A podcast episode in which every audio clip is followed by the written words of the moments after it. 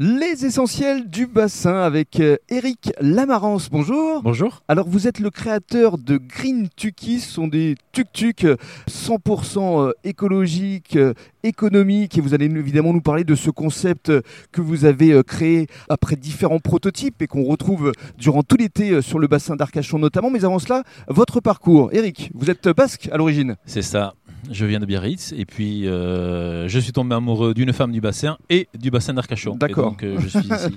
Donc depuis déjà une dizaine d'années. Oui, 13 ans maintenant. Alors d'abord euh, dans l'univers de la boulangerie, je crois. Sur le bassin d'Arcachon, dans l'univers de la boulangerie, Mhm. c'est ça. Et Mais avant ça, vous aviez travaillé pour la grande grande distribution. distribution. Puis j'ai eu des agences immobilières. Et, qu'est-ce euh, qui vous a conduit à imaginer ce Green Tuki Je crois que c'est après un voyage en c'est Indonésie ça. C'est un peu le fruit du hasard. hein. C'est-à-dire, Lors d'un voyage en Asie, on a découvert un un tuk-tuk, mais le tuk-tuk qui transporte des personnes en fait. Mhm. tuk-tuk taxi.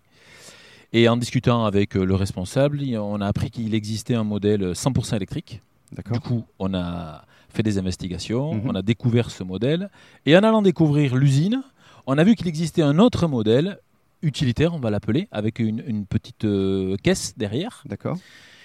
Et de là est partie l'idée de, de créer quelque chose qui n'existait pas. Alors ça, c'était il y a combien de temps Ça, c'était en 2015. 2015, 5 ans. Et vous avez essayé de l'importer ici en France, Dès 2016. mais il a fallu euh, créer euh, plusieurs prototypes. Vous êtes entouré d'une équipe d'ingénieurs Alors, quand on l'a importé en 2016, on savait même pas encore ce qu'on allait faire avec.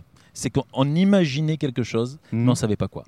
Et puis, effectivement, a- a- après des discussions avec des, des ingénieurs, on a imaginé une autonomie embarquée. C'est-à-dire que pouvoir alimenter des machines sans être branché nulle part. Et du coup, pouvoir être là où il n'y a personne. Mhm. C'est ça, Mm. en fait. l'intérêt. La clé de voûte, elle est Mhm. là. Véhicule électrique et autonome.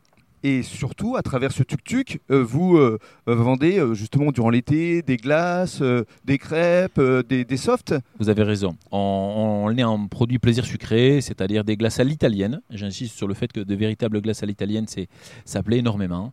Des boissons bio, du café expresso euh, de qualité, euh, des crêpes, des beignets, des cannelés, des produits régionaux. à venir euh, découvrir sur le bassin d'Arcachon, notamment ici, euh, près du cercle de voile, euh, au Pila. Exact. Et dans le cadre du deuxième podcast, on va continuer à parler euh, de cette invention euh, 100% testerine, justement.